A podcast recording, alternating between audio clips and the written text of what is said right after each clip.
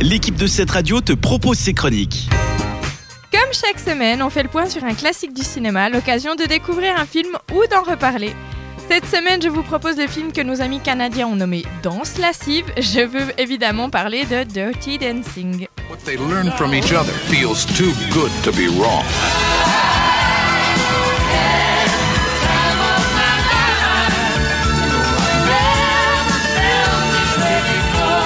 Dirty Dancing, starring Patrick Swayze, Jennifer Grey, and Cynthia Rhodes. Get ready for the time of your life. Sorti en 1987, ce film raconte l'histoire de Frédéric, surnommée Bébé, une jeune fille de 17 ans qui part pour l'été avec sa famille en vacances à la pension Kellerman. Une fois arrivée, elle découvre le personnel de la pension et notamment les danseurs.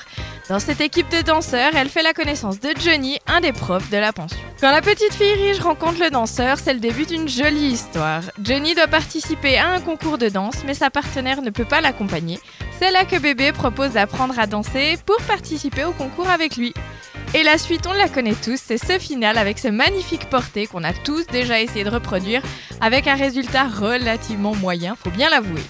Suite à son succès au cinéma, le film sera transformé en comédie musicale en 2004 et là encore, c'est un succès.